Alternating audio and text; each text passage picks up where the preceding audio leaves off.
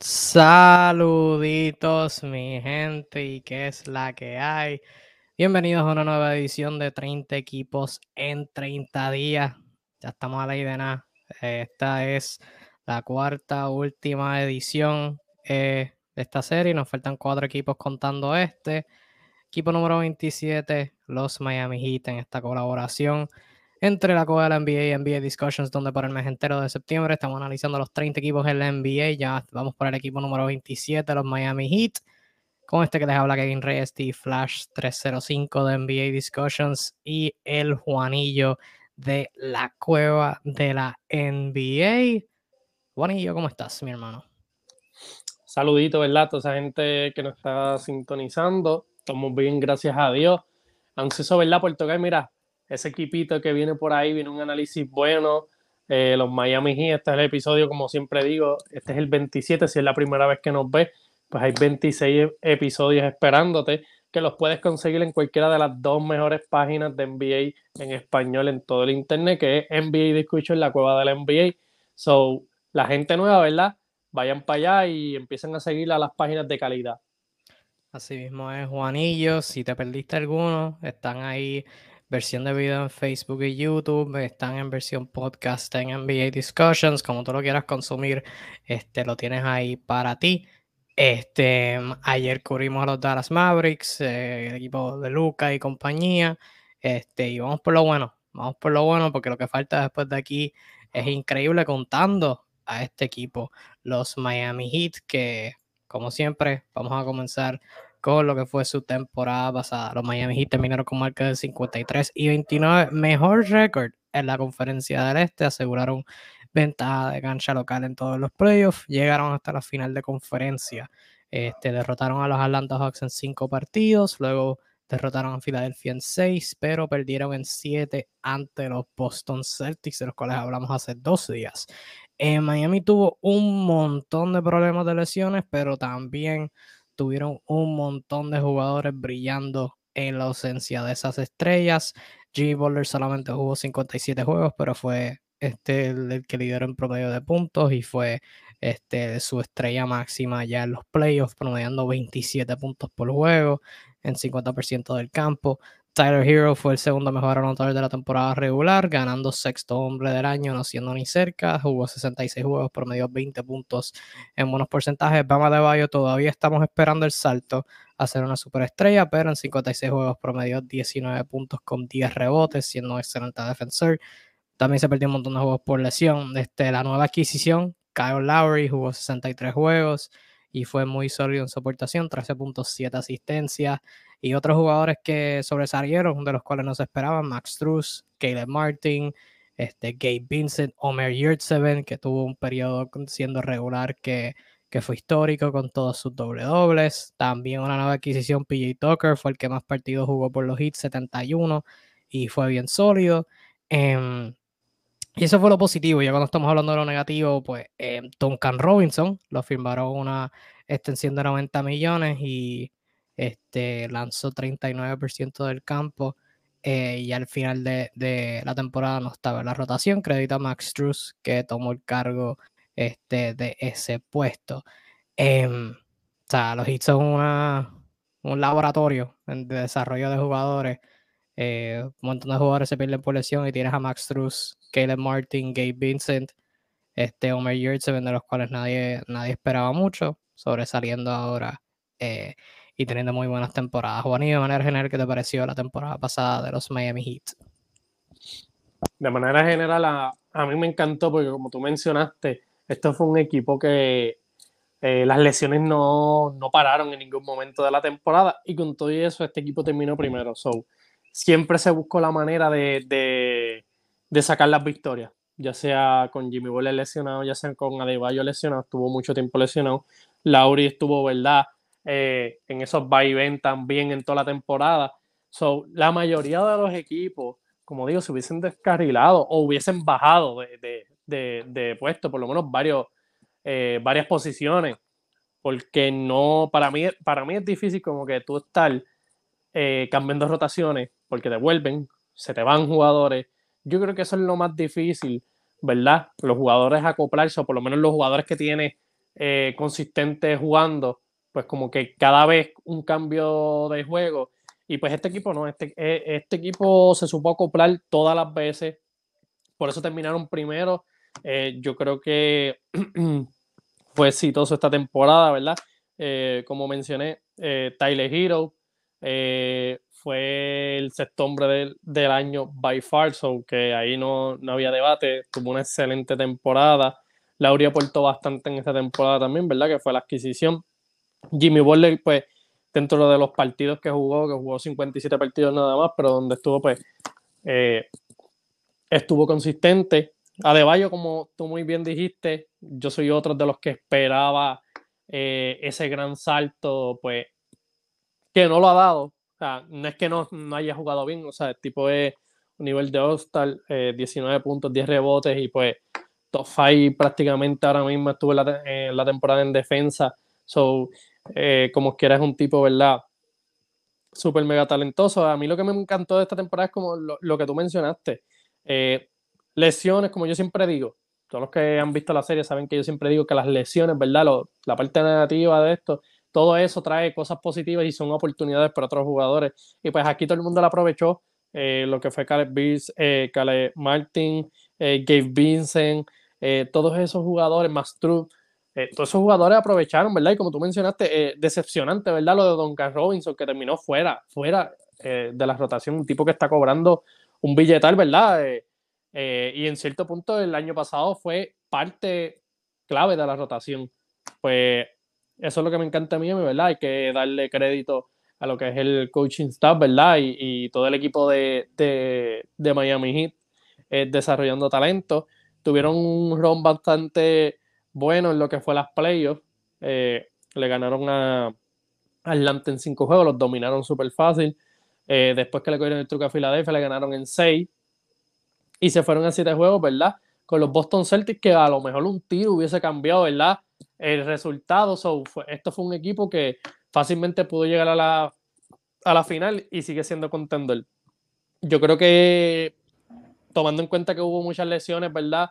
Y todo eso, eh, yo, yo, yo tengo que decir que fue una temporada exitosa.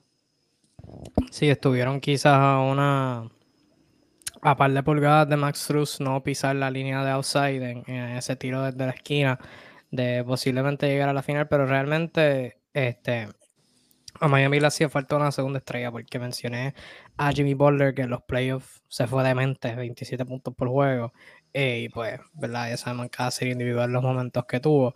Pero luego de eso, para Matebayo solamente promedió 15 puntos y Tyler Hero 12. O sea, es que no, no hubo esa segunda espada en ningún momento y eso fue eh, lo que le faltó a Miami en, en los playoffs como tal. Este, porque la defensa es excelente. O sea, Miami tiene esta habilidad increíble de, de. O sea, el talento defensivo que tienen de una fue increíble. O sea, lo que hicieron contra, contra Trey Young en esa primera ronda, lo que hicieron contra este, Joel Embiid y James Harden en la segunda, y lo que hicieron contra Tatum y Jalen Brown en ocasiones en la tercera, el talento defensivo que tenían, o sea, Jimmy Butler, Kyle Lowry, PJ Tucker, Bama de Bayo, Max Truss, Caleb Martin, o sea, tienes ahí seis jugadores que, que todos pueden defender, todos son versátiles, este, y obviamente tienes a un a un Megamind que es Eric Spoelstra dirigiendo que mezcla unas zonas, mezcla unos esquemas bien estrambólicos que ya por los últimos años Miami podrá ser horrible en ofensiva, podrán tener ninguna estrella, pero la defensa siempre va a ser consistente. Y Miami esta temporada tuvo quinto en defensive rating, cuarto en menor cantidad de puntos permitidos, primero en menor cantidad de tiros encestados permitidos, cuarto en menos porcentaje, este, segundo en, en porcentaje de tres permitidos, cuartos en puntos en total. Em, sabes que todo, todo lo hacen excelente. Ya la ofensiva, pues estuvieron décimos en offensive rating y 17 en puntos anotados. Sabes que e, ese es el problema y pues este, necesita un poquito de desarrollo interno en, en ese aspecto. Mirando lo que fue su temporada muerta, eh, jugadores que añadieron y perdieron, fue una temporada muerta bien callada para Miami. Eh, su gran adquisición fue la figura de Nikola Jovic en el draft con un pick este, tarde de primera ronda. Fuera de eso, este, jugadores two-way como Marcus Garrett, que un montón este, le gusta en Miami, es un buen defensor. eh, y de sus agentes libres pudieron retomar a Dwayne Deadman, Caleb Martin y a Víctor Oladipo, que regresó y ahora va a estar con el equipo. Pero vamos a ver si puede tener un, un rol mayor. Los jugadores que perdieron eh, no pudieron retener a PJ Tucker, que firmó con Filadelfia en un salario incrementado. Y perdieron a Marquis Morris, que no ha jugado en como siete años luego de que Nikola Jokic haya tratado de asesinarlo, que él firmó en Brooklyn. Eh, Juanillo, de manera general, ¿qué te pareció la callada temporada muerta de, los Miami Heat? Aquí, pues, a mí no me gustó.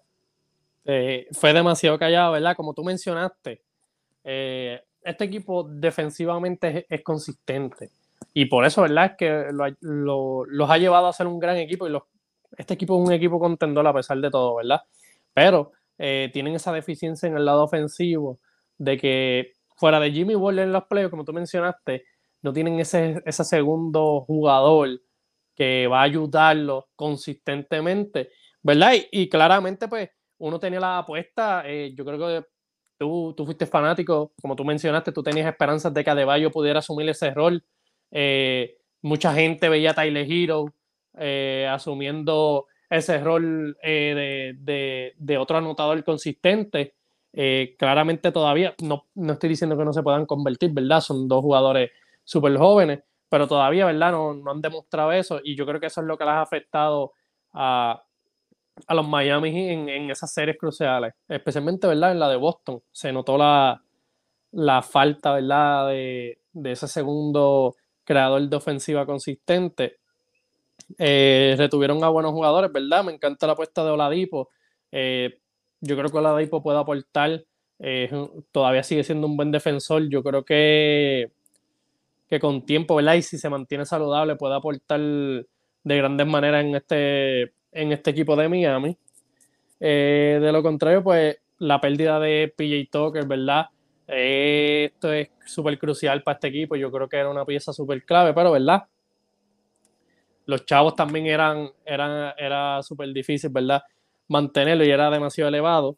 Pero es una baja grande, ¿verdad? Y más como tú habías mencionado, en, el episodio de, de Milwaukee, PJ Tucker rejuveneció en, en Miami. So, esto fue la mejor versión, ¿verdad? Eh, que hemos visto de PJ Tucker en el año. Y es lamentable, ¿verdad? Porque encajaba perfecto y pues, pues lamentable, ¿verdad? No, no va a tener. Eh, Nikola Jovi, ¿verdad? Fue una de sus elecciones draft. Eh, me tiene tentado verlo. Pero no, yo creo que estos equipos, ¿verdad? Son los equipos que están a ley de, de piezas para ser eh, aspirantes o sea, siguen siendo contendores al título, pero para reforzarse, pues no, no vi eso en esta season, por eso es que no, no me gustó. Sí, yo creo que con Miami hubo varios factores en juego. Eh, yo creo que primero, como tú mencionaste y como hablaremos con eh, hablando de su rotación, la pérdida de PG Tucker duele un montón, pero como tú dijiste, era cuestión de salario. Miami tiene un par de contratos que, o sea, le acaban de dar una extensión a Jimmy Butler, Bama de Bayo tiene una nueva extensión ahora que le va a estar corriendo. El contrato de Duncan Robinson. Firmaron ahora Dipo a, a, más chavos, igual que Martin. Viene la extensión de Tyler Hero por ahí, de la cual hablaremos ahorita.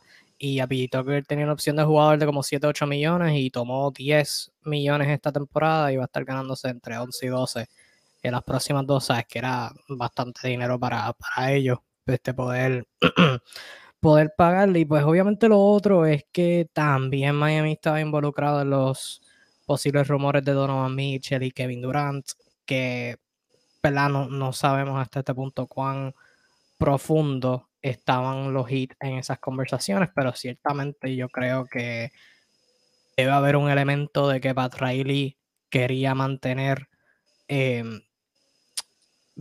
mantenerse flexible a la hora de poder hacer un posible cambio, yo creo que eso sí era un factor, pero ciertamente aún con eso, creo que Miami pudo haber adquirido alguno que otro jugador nuevo. Eh, ahora, o sea, la apuesta definitivamente es desarrollo interno. O sea, la apuesta es que Max Truss eleve su nivel aún más. La apuesta es que Kayla Martin tenga un mejor rol ofensivo. La apuesta es que Víctor Oladipo sea un, buen armador suplente. La apuesta es que otros jugadores jóvenes que tienen en el roster contribuyan.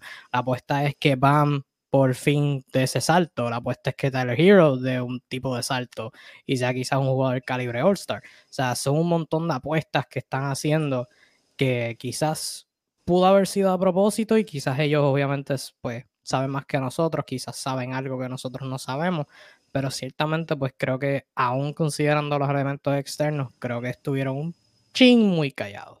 Eh, ya pues lo de Pete que no pueden controlar, Marquis Morris, pues todavía no sabemos el estatus de él después de, de, lo que pasó con Jokic, así que total no, ¿verdad? No, no se sabe, pero todavía pueden hacer algún cambio que otro, pero ciertamente pues sí estuvieron demasiado callados para, para mi gusto. Eh, concuerdo ahí contigo. Lo que entonces nos lleva a proyectar su cuadro titular y este, yo te voy a ser bien honesto, mi cuadro titular de Miami no me gusta, eh, me preocupa. Como dijimos, la pérdida de PJ Tucker eh, duele, aquí duele, es el único puesto que, que está disponible, pero era un puesto bien importante como lo hablé cuando, cuando estábamos hablando de Filadelfia en el 23, este, 23 o el 22, no recuerdo cuándo fue, eh, fue el 23, 22 fue Utah. Este, que PJ Tucker hizo mucho más que simplemente defender y estar parado en una esquina. O sea, Tucker defendía por todos los sitios, PJ Tucker manejaba el balón, tiraba una flotadora, este, metía de tres, pero, o sea, se veía bien rejuvenecido, que asumo que tiene que ser por la dieta y por, por el acondicionamiento físico que Miami le pidió a sus jugadores, ciertamente creo que eso tuvo que ver. Y es una gran pérdida. Así que yo te voy a presentar mi cuadro de. Yo siendo no fanático de Miami, pero sí Miami es mi equipo favorito. Em, que no considero las dos cosas lo mismo, pero me quiero, quiero considerar, pues, be my guest. Este, no me gusta para nada. Armador, este, obviamente tengo a Gabe Vincent. Eh, Armador tengo a Kyle Lowry, de escolta tengo a Max Truss, tengo a Caleb Martin de small forward, tengo a Jimmy Butler. No estoy emocionado de tener a Jimmy Butler de power forward. Y tengo a Bama de Bayo de centro. Obviamente me encantaría tener a otro power forward. Y mover a Jimmy Butler a alero o a escolta, pero no hay, no hay muchas mejores opciones. Eh, y lo hablaremos un poquito, mm, un poquito más ahorita cuando tú presentes tu cuadro, pero no sé si, no, no sé si Tyler Hero todavía esté ready para para ser el titular. de tu Juanillo, ¿cuál sería tu, tu, cuadro regular? Bueno, mi cuadro, al igual que tú, eh, no, no me gusta la idea de poner Jimmy Butler power forward, pero no, no hay break. Yo tengo de centro a De Bayo tengo power forward, tendría Jimmy Butler. En small forward tendría a Caleb Martin. Tendría de shooting a la Tyler Hero. Y de ponger tendría a Lauri. ¿Por qué tengo de, eh, de shooting a Tyler Hero, verdad? Yo pienso que sí. Quizás él todavía yo no lo he visto como que preparado, ¿verdad? Para estar en cuadro regular. Pero como veo las cosas, necesitan. O sea, para que este equipo, él necesita asumir esa responsabilidad. Necesitan eh, un, anotador consistente al lado de Jimmy Butler. Y para mí tiene que, tiene que ser el momento, tiene que, tiene, que darle ese salto. Para mí es bien, bien importante, ¿verdad? Para lo que es el equipo de Miami, para que siga mejorando.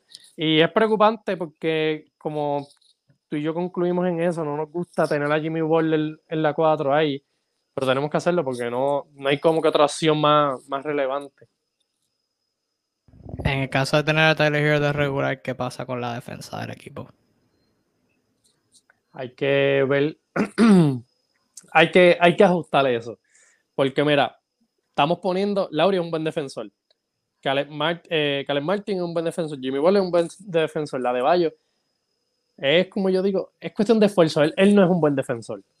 Él, claramente, ¿verdad? Se vio en la serie, eh, en la serie de, Boston, a él lo explotaron de una manera, ¿verdad? Se vio bien obvia. Pero necesitan canasto, necesitan ofensiva. So, yo, yo sí, yo arriesgaría un poco la defensa. Y no solo arriesgaría, es que yo como coaching staff estaría, ¿verdad? Promoviendo de que es un equipo defensivo, aprenda cosas, ¿verdad? De lo que es. Tiene un veterano al lado, Lauri, buen defensor. Trata, de adquirir todas todas las cosas, ¿verdad? Para ser menos malo en defensa, convertirse por lo menos en lo que yo digo un jugador promedio en defensa, porque la necesidad ofensiva está ahí. Por eso es que yo lo pongo ahí, porque necesitan de él. La necesidad ofensiva está. Yo creo que la necesitan más desde la banca. Con Hero liderando esa segunda unidad. Este, con Tedmond, con Oladipo, con Vincent, Robinson si es que juega. Yo creo que ahí es, ahí es que está la verdadera necesidad ofensiva. Y sí, yo concuerdo que Tyler Hero es un calibre de jugador que puede ser regular, pero en el contexto de este equipo, no creo que pueden lidiar con eso. O sea, es o Hero o Struz de regular. No, no puede, en mi pensar, no puedes tener a los dos de regular porque necesitas defensa. O sea, Kyle puede ser un buen defensor, pero pues es pequeño. Y pues si es una cosa, si lo tienes a él que es pequeño, pero tienes a cuatro jugadores más que todos son altos y son buenos defensores. O sea, como, como Martin, como Bowler, como Adebayo, como PG Tucker el año pasado, ahora sería Max Struz. Este, pero no puedes tener a Hero y a Struz, porque Struz no es un excelente defensor. Em, y tener a, tenerlo a él y Hero en el cuadro al mismo tiempo, pues no lo sé. O sea, yo creo que hasta cierto punto sí necesitan ofensiva, pero lo que hace Miami Miami es tener un montón de buenos atletas que pueden defender. Y si tienes a Hero y Struz en cancha al mismo tiempo, sacrificas eso. Porque de la nada es Jimmy Boulder y Bama de Bayo, son tus atletas. Y entonces no puedes hacer tantos switch como a Miami le gustaría hacer. No puedes emplear tanta zona, porque si de está en el perímetro, eh, la pintura está fastidiado. Y por eso yo prefiero a Caleb Martin, porque Caleb Martin es un buen atleta, 6'5, este, la misma altura que Max Truss, em, pero la misma altura que Tyler Hero, pero son, más fuertes em, y tienen mejores instintos en defensa. Y Tyler Hero yo lo prefiero más desde la banca, formando una dupla con Víctor Oladipo eh, y viendo a ver este, qué pasa en ese aspecto. Pero este, ¿es Hero un buen, buen jugador? Claro. ¿Puede ser regular en cualquier otro 29, en cualquiera de los demás 29 equipos? Posiblemente, pero en Miami, con este contexto, no. O sea, si Miami tuviera PJ Tucker, sí. Si Miami tuviera PJ Tucker, sí. Y cambias a Struz por Hero. Yo creo que idealmente Miami quiere eso. Pero sin un power forward legítimo y teniendo que irse más pequeño, pues ahí yo prefiero a Hero este, como, como sexto hombre. ese es mi pensar. Entonces, este, lo mencioné por encima ya, este, Duncan Robinson. ¿Qué, qué, hace Miami con Duncan Robinson esta temporada? Porque era fácil la temporada pasada, pues ya quitarle el rol de inmediato. Pero entramos a, año 2, donde Robinson se va a estar ganando 16 millones la temporada. Em, ¿Tiene un rol en este equipo? Si lo tiene, ¿cuál es? Yo, yo creo que el tiempo ya pasó. Yo no creo que tenga un rol, ¿verdad? Eh, como mencioné, surgen oportunidades. Yo creo que lo que fue que Vincent y Mastrut, ¿verdad? Demostraron eh, que pueden ser más capaces que el mismo Duncan Robinson y pues a, la misma vez más barato. O sea, eh, ahí hay un factor de dinero bien grande. Yo creo que yo creo que hay muchos equipos, todavía yo digo, no es que va a estar fuera de la NBA, hay muchos equipos que necesitan la habilidad, ¿verdad? de, eh, que tiene él. Él es un tirador como quiera nato. Hay muchos equipos. O ahora mismo daría lo que fuera por un jugador así. Por la necesidad. Ahora, en el contexto de Miami, como te digo, ya tienen, es como, ya tienen, pueden reemplazarlo pagando menos. Porque es así, más true. Game Vincent están, hicieron un excelente trabajo. Y pues, al nivel de que lo tuviste que sentar. O tuviste pagando 16, 17 millones eh, a un jugador que lo tenía sentado en la rotación. simplemente no lo necesitas. Si tú haces eso, no lo necesitas. Eh, yo creo que lo, lo, mejor que puede hacer los Miami Heat es cambiarlo, ¿verdad? Como, como, como yo mencioné, hay muchos equipos que él caería bien, hay muchos equipos que necesitan tiradores que pagarían esa cantidad por jugadores que hagan eso, venir a meter el triple. Pero en Miami no, no creo que eh, no creo que tenga un rol, ¿verdad? Eh, debido, ¿verdad? A lo que ha hecho Mastro y Game Vincent. Yo estoy de acuerdo en el sentido de que si Miami va a hacer un cambio por mejoras, Duncan Robinson debe ser el que se vaya. Porque quizás es el más que es el, es el que más pueden sustituir y tiene un contrato carito que te puede conseguir básicamente cualquier jugador. Em, pero si lo tienen en el equipo, yo creo que sí hay un rol para él. Ciertamente no es el rol de francotirador en el cuadro regular, porque la temporada pasada no, no hizo eso. Y Max Truss le cogió el, le cogió el puesto. Pero sí es de la banca unos, unos 5 o 6 minutos que juegue cada mitad, total de como 12 o 15 minutos creo que sí puede venir de buen uso después que esté metiendo. Porque esa es la cosa, tienen que estar metiendo de tres. Eso sí, eh, Duncan Robinson ha mejorado un montón poniendo la bola en el piso. O sea, yo me acuerdo al principio de su carrera, lo único que hacía era coger la bola y tiraba o pasaba. Era una de dos, o la bola iba al aire o la bola iba al piso, era un pase. Ahora, recientemente, por lo menos la temporada pasada, pues mejoró, eh, eh, mejoró bastante sus penetraciones sea, puede poner la bola en el piso, atacar el canasto y terminar en el aro, que eso sí es progreso. O sea que yo creo que sí hay un lugar en la rotación para él, porque honestamente los únicos dos que yo confío en la banca son Hero, ni dos, o sea, bueno, sí, dos. Los únicos dos que yo confío de la banca son Tyler Hero y Dwayne Denman. O sea, yo confío en que Hero va a venir a anotar y yo confío en que Devon va a entrar y va a ser decente en la pintura y va a jugar físico. Pero Jovic no se ha probado. Eh, Gabe Vincent se ha probado, pero mm, tiene un par de ocasiones donde este, si no está metiendo, pues igual no contribuye. Víctor Ladipo viene de, muchas lesiones, eh, que ha sido All-Star, claro, pero estamos en el 2022 y pues no, este, mm, ha, tenido mucho tiempo fuera y no ha podido ser consistente en la cancha.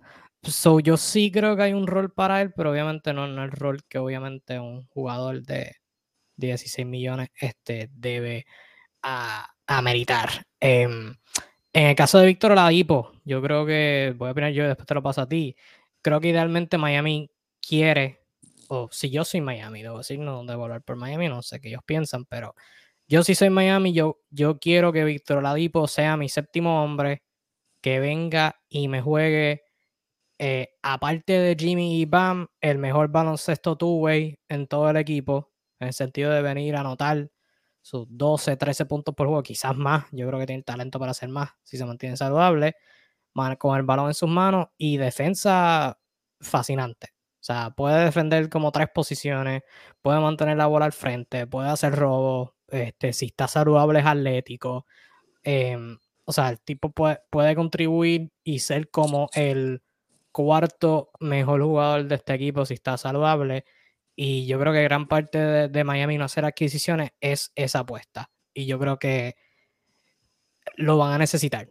Lo van a necesitar porque de nuevo, no hay mucha profundidad aquí en este equipo. Obviamente no estamos contando con que jugadores de los cuales no sabemos tanto brillen. Pero yo creo que mirando la plantilla, pues yo creo que de Víctor Oladipo es alguien del cual necesitan y idealmente pues sería más o menos su rol. ¿Tú cómo, cómo ves el posible rol que pueda tener Oladipo en este equipo? Yo, yo voy por la misma línea que tuya. Yo creo que este equipo necesita mucho de Oladipo. Yo creo que fue una apuesta claramente. Eh, también hay que decir que se, se vio bastante bien, vamos a decir, en el lado defensivo, eh, en lo poco que jugó. Y yo creo que como digo, es la salud. Oladipo es un jugador bien talentoso, es, bueno en ambos lados de la cancha. Yo creo que es saludable. Perdón, él puede, él puede aportar mucho, especialmente de la banca. Necesitan esa aportación consistente. Yo creo que él puede ser un buen anotador. Eh, como dije, eh, esto es cuestión de salud. Él defensivamente ha demostrado, se vio bastante bien en ciertos lazos, ¿verdad? Eh, en esta última temporada. So, mantenerse saludable y obviamente pues caer en ritmo. Es caer en ritmo en cuestión de sus tiros, ¿verdad? Pues si quieres ponerlo en un momento con Jimmy Waller y eso, pues que meta los wide open shots. Él es bien atlético. Es mantenerse saludable. Yo creo que él lo puede hacer. Yo de verdad tengo eh, expectativas, ¿verdad? Bien altas con él. Solo pues lo único que me, eh, que me preocupa es la salud. Porque si él se mantiene saludable, yo creo que va a ser parte clave y la apuesta va a ser exitosa. Pasando a lo que es predicción de récord, damos dos alternativas, mejor y peor caso. Yo con Miami, su mejor caso es todo, este, todo con arcoíris y atardeceres. Eh, un montón de jugadores de los cuales no sabemos van a brillar. Jimmy Butler va a jugar increíble, Bama de Bayo va a tomar el salto. Tyler Hero va a ser o sexto hombre o All-Star. Y Miami termina primer lugar en el este, sorprendiendo al mundo. O el peor caso es que la profundidad, la falta de profundidad, debo decir, eh, los termina Em, fastidiando. Bama de Bayo no toma el salto y sigue jugando bien, pero ¿verdad? nada del otro mundo. Eh, o, nada de lo que, ¿verdad? Del, salto ese que se espera. Y Miami termina sexto lugar en el este con este, Filadelfia, Milwaukee, Atlanta, Boston y Chicago en ningún orden en particular, siendo mejores equipos que en ellos. En ambos, yo creo que Miami hasta no aviso es un equipo playoff, porque siempre lo son, hasta cuando hasta cuando tienen un equipo horrible. Em, pero ciertamente, pues, eh, o sea, son dos polos opuestos en lo que pueden terminar. O mejor equipo sorprendiendo, o peor equipo en los playoffs. O sea, los playoffs directamente sin contar playing. Y es la, la batalla es cuesta arriba para eh, llegar a otra final. Tú, Juanillo, ¿cómo, cómo los ves? Yo, en el mejor caso, también los tengo primero. Eh, si las cosas encajan aquí, esto, como digo, aquí hay muchas cosas positivas. Eh, este equipo, lo que es Jimmy Butler, ¿verdad? Eh, Van Adebayo, Tyler Hero, Eric Spostra, especialmente. Eh, es un, si no es el mejor coach, por decirlo así, ahora mismo yo creo que él puede, como dije, él, él quedó primero con un equipo que no salió de lesiones. So, tengo mucha confianza en él, ¿verdad? Yo creo que él puede hacer, es de los mejores coaches haciendo ajuste sobre ajuste. So, vamos a poder ver eso esta temporada. Ese sería mi mejor caso. En el peor caso, yo los tengo quinto.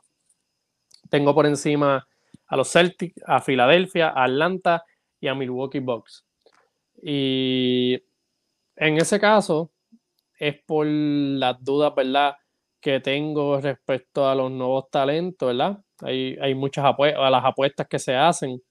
Eh, Nikola Jovic o la Dipo, como te dije, factor de salud. Yo creo que la salud va a ser bien crucial ahora mismo.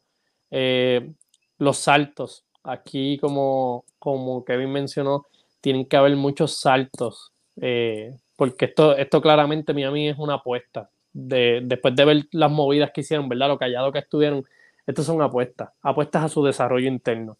Eh, yo creo que ellos dependen mucho de sus saltos. Si sus saltos no se dan, pues ahí es que yo los pongo que bajarían, ¿verdad? Y entrarían en, esa quinta posición. Pasando ahora a expectativas, que nos gustaría ver del equipo esta temporada. Dime, este, ¿cuántos puntos van promedio esta temporada? Mira, yo quisiera te voy a decir las dos. La que quisiera, la que creo que va a pasar. Ok. Me encantaría ver el salto de, de Adebayo. Me encantaría ver que se trepa 24 puntos por juego, 25.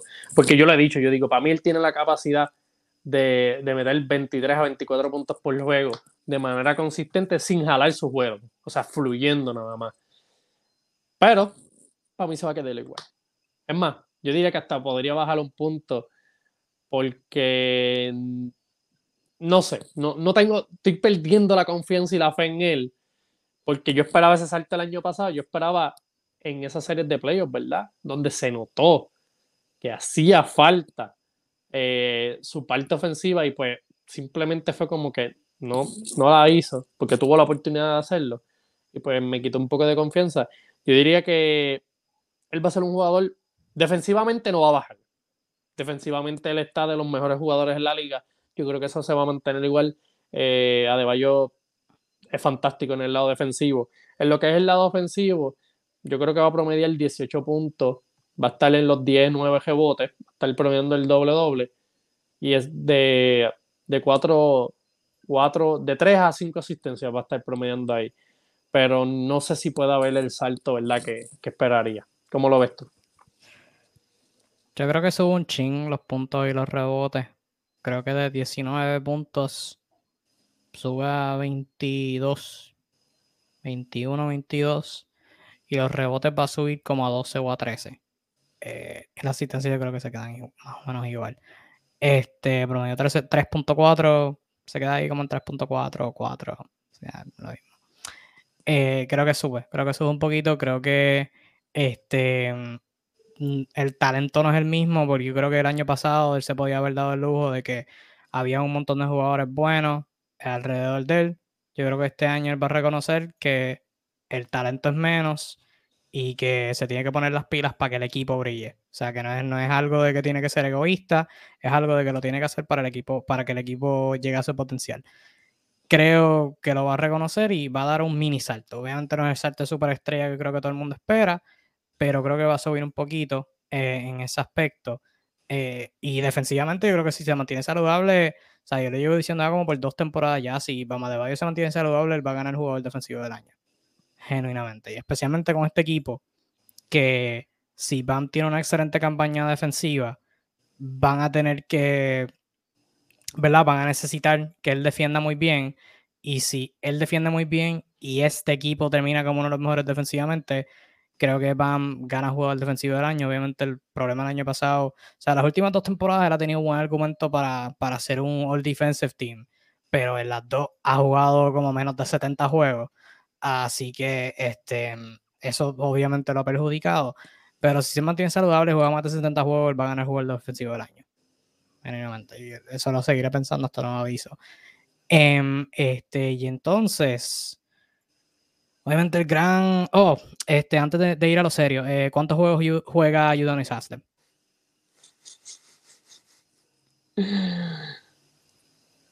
Bueno, yo, lo que...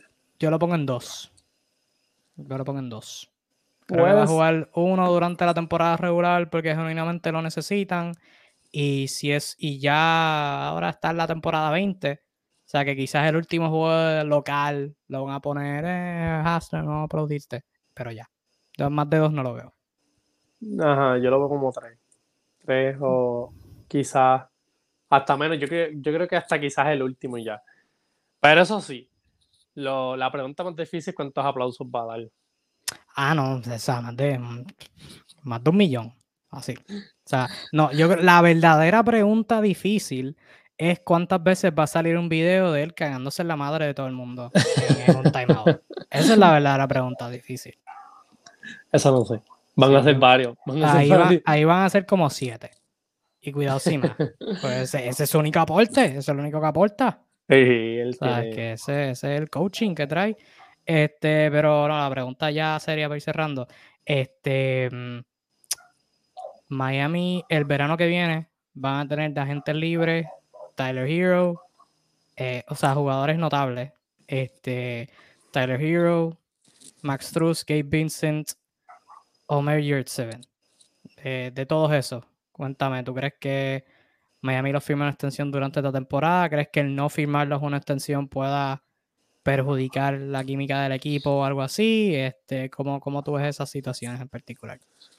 Bueno, yo creo que Tyler Hero ha estado envuelto en, en, esos rumores. Yo creo que él, ¿verdad? Debe estar claro de eso.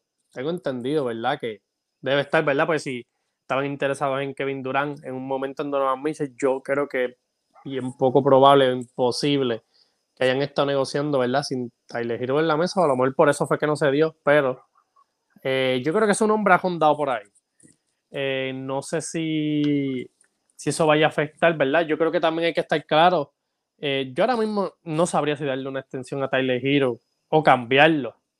Porque yo la real, mm, como te dije, yo no sé si él esté listo eh, para ser la segunda voz de un equipo eh, ofensivamente de, de, manera consistente. A mí no me gusta. en lo personal, si yo fuera a los Miami Heat, si yo veo buenas ofertas en el mercado, yo, yo me lo pensaría.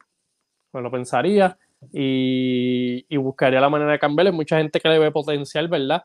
Yo lo veo, yo sí, yo sí veo que va a mejorar, pero no lo veo como que, no creo que él sea una estrella definida en, en esta liga. Yo lo veo como un buen jugador, un buen anotador, pero no sé si tenga ese tipo de potencial. Eh, claro está, ¿verdad? Esa es mi visión. Yo no sé la visión que tenga Miami. Lo más probable, yo entiendo que esa extensión, ¿verdad? Se esté negociando ya. No sé si se dé al principio o se da al final, pero tengo entendido que se debe estar negociando, a menos que estén pensando lo mismo que yo. O a menos que digan, puede ser que esto pase y pongan la apuesta de, vamos a poner a Tyler Hero titular y vamos a ver eh, qué es lo que está dando. Y quizás a mitad de season ellos estén analizando, ¿verdad? Entre darle la extensión o no. Eh, pero yo, yo por lo menos no, no, no me gusta. Ya los otros jugadores, ¿verdad? Eh, me mencionaste. Struss, Vincent y George Seven. Yo por lo menos hasta ahora, a menos que tú no desarrolles algo que eh, esta temporada nuevo, ¿verdad? Que, que supla lo que ellos aportan, pues yo sí.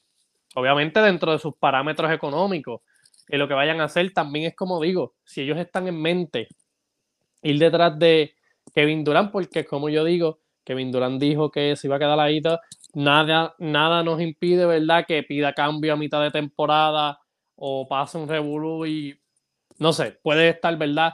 Ese tipo de conversaciones, pues tú tienes que ver qué es lo que estás pensando, ¿verdad? ¿Qué es lo que planeas hacer? Porque si necesitas liberar el espacio, pues no los puedes firmar ahora.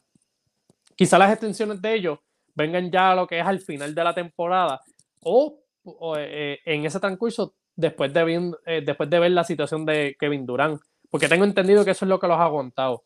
Pero a mí, hasta ahora, si es dentro de los parámetros económicos, me gustaría, ¿verdad? Por lo menos a final de temporada que, que le, le ofrecieran esas extensiones. Sí, yo concuerdo ahí contigo. Creo que después del trade deadline, creo que Struss y Yard 7 deben ser extensiones seguras.